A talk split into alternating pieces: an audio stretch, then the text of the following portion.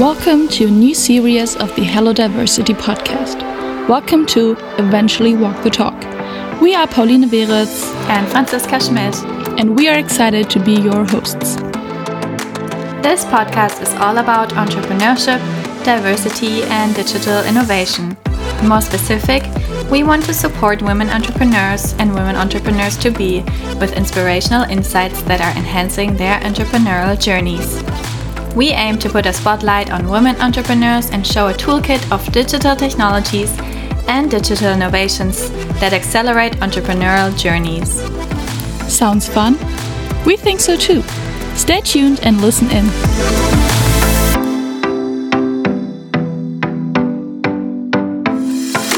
Welcome, Julia. She's from Amelia and with me here today via Zoom. And um, today we're going to talk about female entrepreneurship and digital innovation. Thank you for being here today, Julia.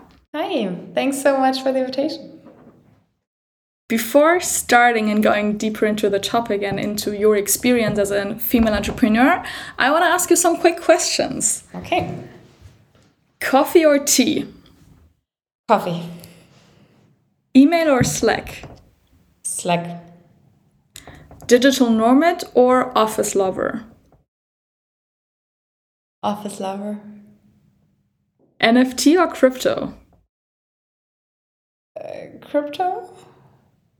TikTok or Instagram? Instagram. Pen and paper or notebook? Notebook. All right, cool. Thank you so much for being wow. here today. We can start with a question about office lovers. So, where are you right now? What are you doing? What have you been up to? What led you to become an entrepreneur? So, maybe you can just like introduce yourself briefly and um, tell us about your experience in the job market. Sure, sure. Yeah, thanks again for the invitation. Uh, great to be here. A super interesting uh, topic and I'm really looking forward to hearing more about it. Um, about me, uh, I'm Julia, 26 years old. I live in um, Munich, and I'm a co-founder and part of the management team of Amelia. Um, Amelia is named after Amelia Earhart, the first female pilot to cross the ocean. Um, and we are a platform, a networking and a personal growth platform for women at the beginning of their careers. So we unite and support women um, when starting their professional careers by giving them um, digital tools, by giving them a community, and by inspiring them uh, to, yeah, uh, personally grow and develop and finding their own path. Cool. So this is all actually what we are doing here with the podcast and with our research. So there's a perfect fit. Great. Um, how would you describe your like founding journey and um, maybe also with a focus on your experience as a woman in this entrepreneurial ecosystem? So our founding journey was kind of, um, well not 100% uh, straight ahead and always up, up, up. it was actually a journey. Um, mm -hmm. We started, I, I, started together with two co founders, um, and we started when we were all still studying and it kind of just started as a project and idea so we never um, were like hey we really want to start a company and i don't know kind of scale it and become these like famous entrepreneurs whatever it was more like okay uh, we know each other well from project we've worked in before we share the same interests and we feel like um, we have to do something about the fact that all our female friends uh, don't feel comfortable when applying for jobs that are uh, more senior and all our male friends are always like oh, of course i'm gonna apply for whatever and i'm gonna negotiate my first salary and i'm gonna i don't know reach every goal i, I set myself. Um, and uh, yeah that was kind of the start and then we really um, step by step developed it and just tried out a lot of different things um, and kind of found our own pace Cool. Sounds very interesting, and of course, very um, yeah motivating also to hear that it's not always going up and up and up, but also um, yeah you have to learn from your experience. You have to take right. you have to take risk and try things out, and then you have to see if it works out or if it doesn't work out or if other people can give some feedback on something right. and also so, about about what feels right for you because there are always people giving us so many advice on um, how like what worked for them and Yeah. some are really you know kind of convincing that this is the only right way and uh, we have Yeah. to do it just the same i don't know follow these same steps and uh, we're gonna be super happy super successful whatever um, but yeah it was really kind of eye-opening for us to realize that this is not how it works that there Yeah. is not this one right path One but way. that you just have to kind of figure out what feels right and what works best for you individually Yeah, definitely. But you found your way, you found your path. So, and this is what we're going to talk about today. So, um, yeah, you've been actually mentioning like a little bit what you're doing, and I assume a lot of this takes also place in the digital space. So, um, maybe you can let me know what for you like digital innovations in the current times mean. How um, have you how do you define it for yourself? and what does it mean for you on yeah your experience that you already had while funding the company Yeah. Digital tools actually enabled us to do what we're doing right now. In a, in a broader sense, we're building up a virtual community, and some people have also called us an edtech startup. Uh, that's not usually the term I use, but you know, we're kind of Yeah. in this field of digital education for sure. yeah Um, and um, what we realized, or what what we kind of how we kind of see ourselves, is that we use what is out there in the digital world, um, in the World Wide Web, um, because there's so much knowledge, uh, which is one of the greatest advantages, um, yeah, of the internet. Um, and we use all that, then use different kind of digital tools to really make it accessible for people in the right um, time, in the right pace, in the right order, um, so that everyone can actually profit from it. And in our case, everyone is a woman at the beginning of their careers. Um, Yeah, and uh, that's what we do. So uh, digital tools, uh, digital innovation are um, very, very, very important for us. interesting so can you maybe name specific digital innovation or digital tools that you've been just been describing that led or even motivated you to become an entrepreneur Um, so first of all, we started Amelia during COVID. So um, we are by definition a digital company. Uh, so um, in the beginning, when we started it, we were spread across Europe, kind of. uh, so Zoom, uh, to start with the very basics, uh, was probably the most important one for us from the beginning. Um, but then it's also about, or what we observed in the beginning of the pandemic is that it is able, uh, it is possible to really create communities, create this sense of belonging, this feeling of togetherness in the digital world. Um, and that has been enabled through uh, Slack, for example, through other kind of platforms um, that emerged uh, during these times. So, all these kind of online conference tools, um, yeah, all sort of spaces where people actually came together. Um, there was, I think, the most important part for us to realize that it is possible in the digital world. Um, and then other tools we use also right from the beginning to build our prototype, to spread the word, our social networks like LinkedIn and Instagram. Uh, we use tools such as Notion, for example, um, to really build our prototype, our digital education product. Um, we used MailChimp to set up, to really easily set up um, email campaigns. We used Typeform to collect a lot of data and to be really you know dynamic and responsive to to our customers needs.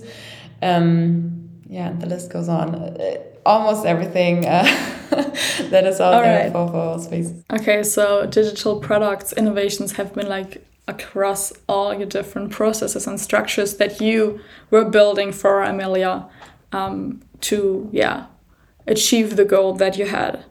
Right. All right. Um, so, do you think that these digital innovation, these possibilities, not only influenced the success of the firm or the yeah possibilities you had with the firm, but also your own attitude to being able to go through all those stages of founding a company? Yes, definitely. Because for us, the risk is of founding a company or you can even start starting a project in the beginning um, is much lower if you don't have the initial costs of setting up a website website with um, a full-time web developer or um, if you can easily access your, your customer database um, through a lot of digital tools, whatever. If you can use Slack instead of having to build up your own community platform, um, which is a huge and massive invest where you actually need investors if you don't have a lot of um, capital in the beginning. Um, so, yes, it really changed our attitude in a way that we just said, okay, let's just do it. What are the costs? Um, and it also kind of motivated us to see how other entrepreneurs did it with all these tools because there are just so many free tools um, and you don't have to do everything yourself. Yeah, there are so many templates, there are so many, you know, ideas out there, and the risk is just so much lower. Thank you. That's also an interesting perspective that um, yeah is something to work on like the, that it's also not even empowering female entrepreneurs but it's also because of its yeah the reduced risks that us, are associated with like digital innovations. So you've been just been talking about um, other companies or that it yeah that in your ecosystem etc that might have inspired you. Do you have an example for a female funded company that um, yeah also leveraged those digital innovation and how that inspired you in your yeah pursuing towards becoming a female entrepreneur mm. um, so one person who was definitely inspired and also supported us from the beginning was Verena Pausder. As she started with with her um, HABA Digitalwerkstätten, um, she kind of yeah, set the tone for digital education and for what is possible when um, actually applying it in the right way and in a very conscious way. Um, so that was not only because she's an amazing person, but also because she's done that in this uh, digital education and um, digital innovation environment. Um, that was super important for us. Um, other people who make great use of digital tools, um, for example, Laura Lewandowski. Uh, don't know if you you know her. Uh, she does uh, a lot of very inspiring um, content. Uh, for example, through her um, through her I think it's weekly newsletter, um, and that's also something like uh, it's an amazing way to kind of spread her knowledge um, and spread her inspirations. Um, what else?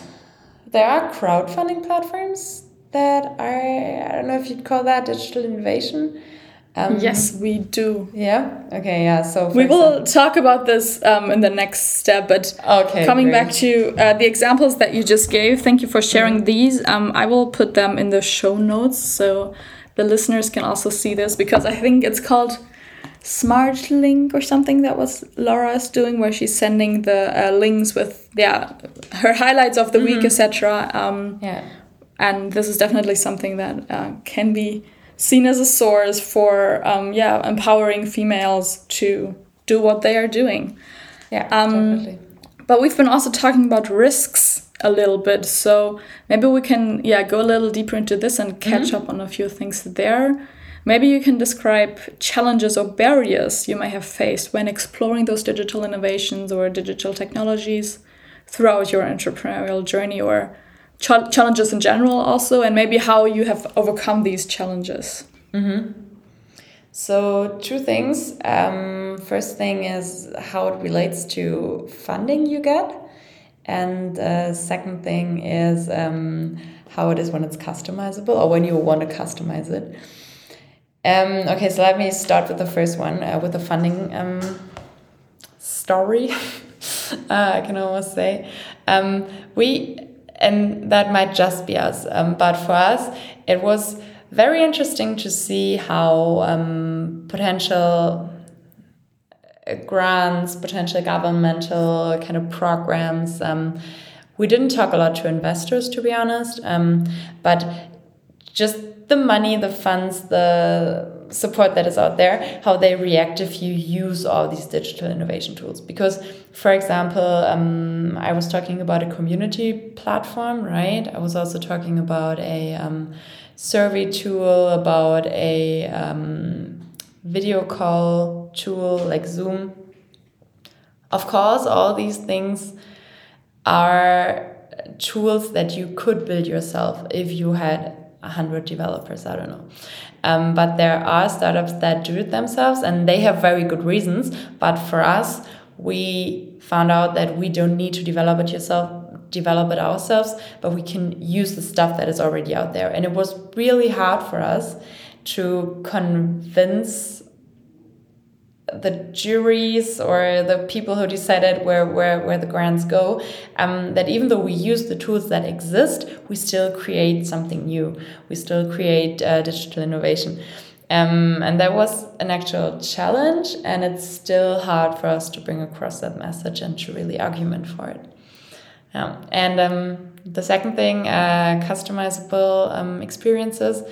Um, these tools are great for a lot of tools are great for very basic stuff uh, but as soon as you want a button in another color or uh, two programs two tools to speak to each other um, yeah. it can get very complicated if you don't have any previous knowledge okay and how did digital innovation maybe help you to overcome this in the sense of like you said like maybe to mm. access different knowledge or gaining knowledge etc on those issues that you've made yeah had faced yeah so for the latter one um, it was actually that I took part in an online course myself.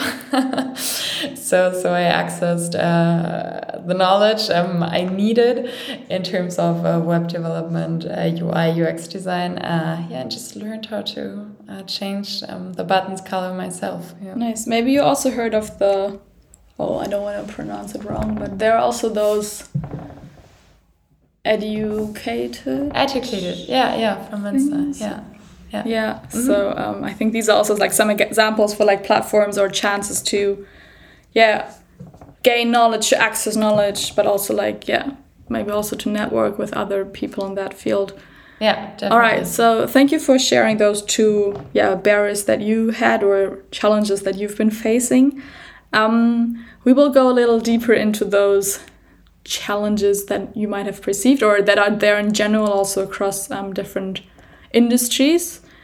Um, but first, I want to ask how you have perceived the support of your ecosystem.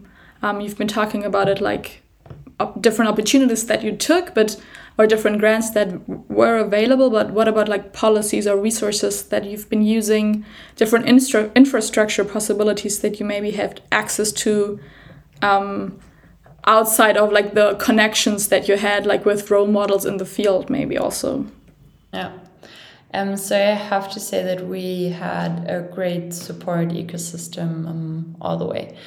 Um, I think it's also because of the topic, um, because what we're trying to change, the impact we're trying to make, actually resonates with a lot of women who are now in a more senior position, um, who have kind of overcome that themselves, and who only now um, see how important it is or who can tell from their experience how much they wished um, to have this support when they were younger. Um, so we got a lot of support from, I'd say, like individual people um, and sharing their networks and so on. Mm, it, it was always kind of hard for us to position ourselves as we're not a standard startup. Um, so this question of are you an initiative, are you an NGO, are you a startup, are you a company, are you consulting, like what are you? Um, the fact that it was never that easy for us to say that in only one word um, made it hard to get into some programs. I believe that. I also remember that people or those programs used to say you have to fit in a niche but exactly. what if you don't want to fit into a niche? Yeah. Okay, so um, do you think you've been talking about funding opportunities before? Mm -hmm. So this is actually also like one major issue for female entrepreneurs. Um, you've been talking about your experience, but maybe you know like some other examples of uh, where digital innovations like those fun, uh, funding platforms, GoFundMe, etc., increase the uh, chance of being able to build a startup, to found a startup. Yeah, you mean um, startups and If you haven't, yeah, no, yeah, if, if you heard of other examples or maybe colleagues, female entrepreneurs that use those digital um, funding platforms to being able to build a company. Mm, I, I know Finance Baby, Tessa and Denise, um, who used crowdfunding also to, to finance their app. Um, and that worked really well. Um, and I also know of a few colleagues who really profited from these kind of angel investor networks that are out there. Um, I don't know how those networks are structured, but only the fact that they have a WhatsApp group, a Slack channel, an email thingy, I don't know what they use, um, makes it uh, super easy um, or is, is really super beneficial um, for women looking for funding. Okay. And uh, also networking might networking might be a burden for women entrepreneurs um, in comparison to men. How do you perceive the digital opportunities there, and how do they like enable or like do like networking platforms enable female entrepreneurs um, by increasing the confidence to pursue those activities for establishing a startup? So you've been talking about LinkedIn before. Of course, I assume you are also doing some networking um, activities, etc. Maybe you can uh, share uh, how like those digital opportunities enhance the yeah whole process. So first of all, LinkedIn is probably the most basic example, but it already starts there. Um, that you see you're not the only one, right? You're not mm -hmm. the only one facing these challenges, having these career ambitions, um, because yeah, at least for me, it wasn't like all my high school friends wanted to start a start a business on their own. Um, so that's the first thing. And um, second, of, second of all, if you then actually start talking to them, um, the doors they will open for you are amazing, or the tips, best practices, um, the knowledge that they can share um, is super important. And also, there's something, um, and that's uh, the psychology the, the psychologist inside of me, um, there's something like self-efficacy beliefs, self-efficacy beliefs. Mm, so how much you are convinced that you can overcome the challenges you'll be facing uh, from within your own strength and your own power. Um, and this is just a magical skill um, because once you really start strengthening it, um, it just changes your life kind of. And that's especially true for for female entrepreneurs. And how can you strengthen it for example by talking to others about your challenges by getting first-hand support by um, really experiencing that you're able to solve problems um, and to overcome barriers and challenges. And um, that is something that digital platforms can definitely support. Uh, one I know of and one I can highly recommend is Biznetz um, is a network and a, a, platform for female entrepreneurs. Um, yeah, starting their business and for in they are really supporting you to go the first steps and um, they are also really connecting you with female entrepreneurs. Um, yeah, from your field, from your area, um, and it's just uh, super important to be part of um, such networks. Thank you for sharing this. We will definitely put this in the uh, show notes as well so our listeners can see sure. and uh, read a little more about it. Um, yeah, you actually really mentioned it um, that digital innovations enhance the self efficacy of female entrepreneurs. So, this is exactly what we want to elaborate with this um, nice. research, with this podcast, to see in which extent is digital innovation in digital digital innovation doing so. Yeah. Um, so lastly, we will talk about education, knowledge, etc. Mm -hmm. So this is your tech area. Favorite field. Um, because there is an imbalance and there is a barrier, and this is exactly where you wanted to work against. Um, so maybe you can describe some more how you think that those encounters, especially of females, of course, with those digital learning platforms, digital education platforms, enhance the own belief that you're able to be a female entrepreneur. So I put it in brackets self efficacy. How yeah, does yeah, this yeah. work? Yeah, yeah, yeah. Um, how does it work? It's a huge process. But I think um, the most important or most important step is that you kind of open up this black box of starting something or to of becoming successful in your career or I don't know being a career woman if that even exists. Um, but it really allows you to break it down to actual steps and to use the wisdom of the world uh, to support you with it. Mm, so, for example, in our case, um, what we found is that women get support in this one on one kind of coaching, mentoring manner, however, um, mostly when they already are in positions of I don't want to say power, but after they entered their first job, after they kind of are in their first leadership position. And we thought it's just so, so, so important to also get support um, before that, when you're not in a leadership position, when you're not a board member, when you cannot afford one on one coaching sessions. And how does digital innovation help here? Um, the good thing is people have shared their stories um, and scientists have shared their methods and um, i don't know role models have kind of elaborated on how they became the person they are and they shared their views and tips um, and by using uh, e-learning platforms and community platforms um, you can kind of portion this knowledge and just um, spread it in a way or bring it across to the learner in a way that's actually understandable. Um, and that's the whole point of curation, right? So we're putting together a curated learning path.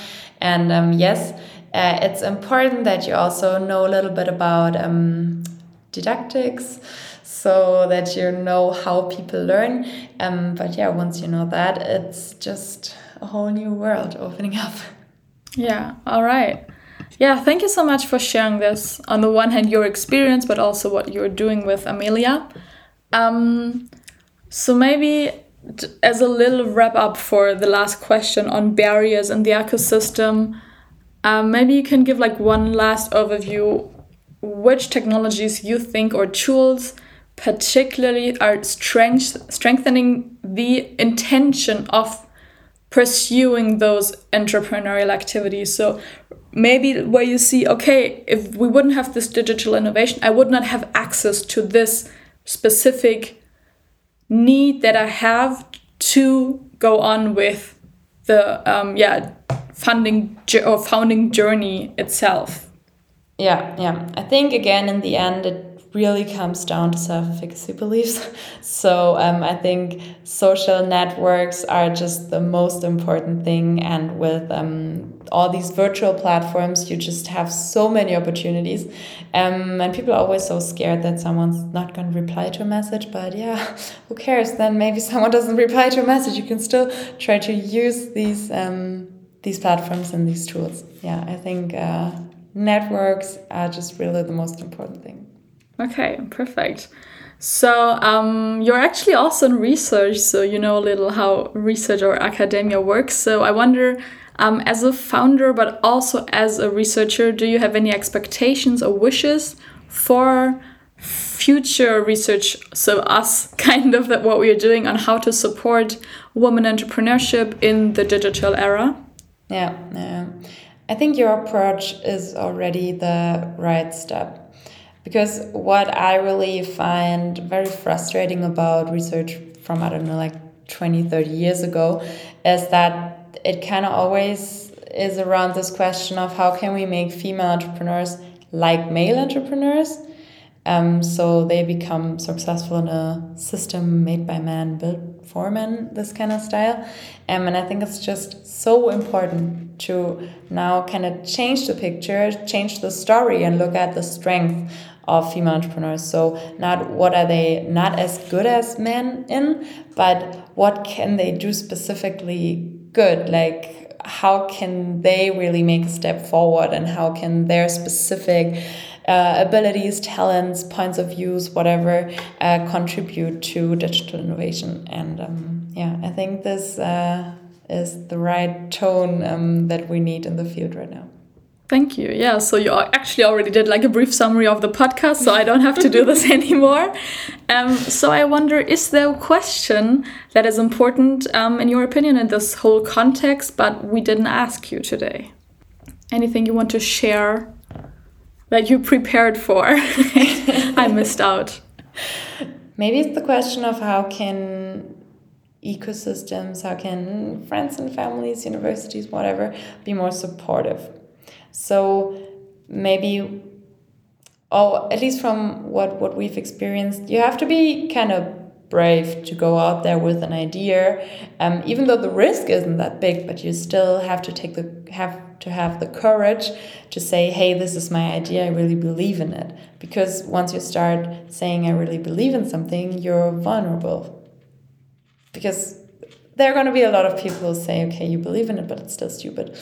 Um, so maybe what, what I would like to see is kind of a culture that supports these half baked ideas. Um, where people are not always like, okay, I give you 10 reasons why it's not going to work.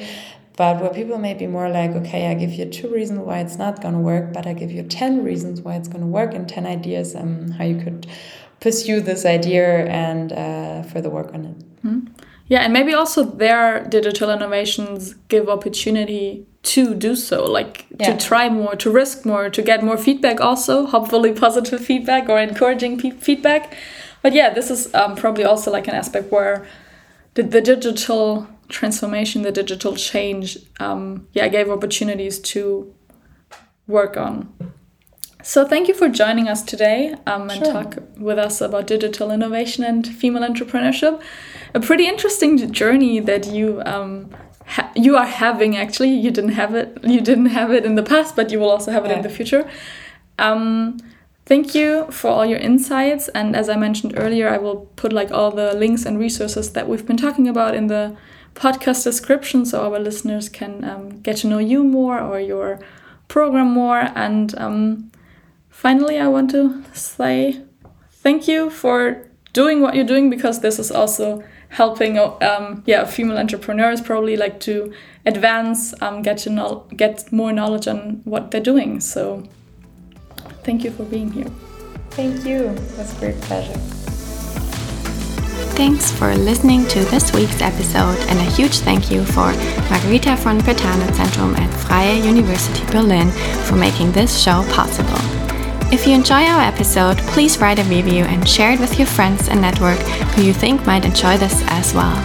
Take care of yourselves and see you so soon.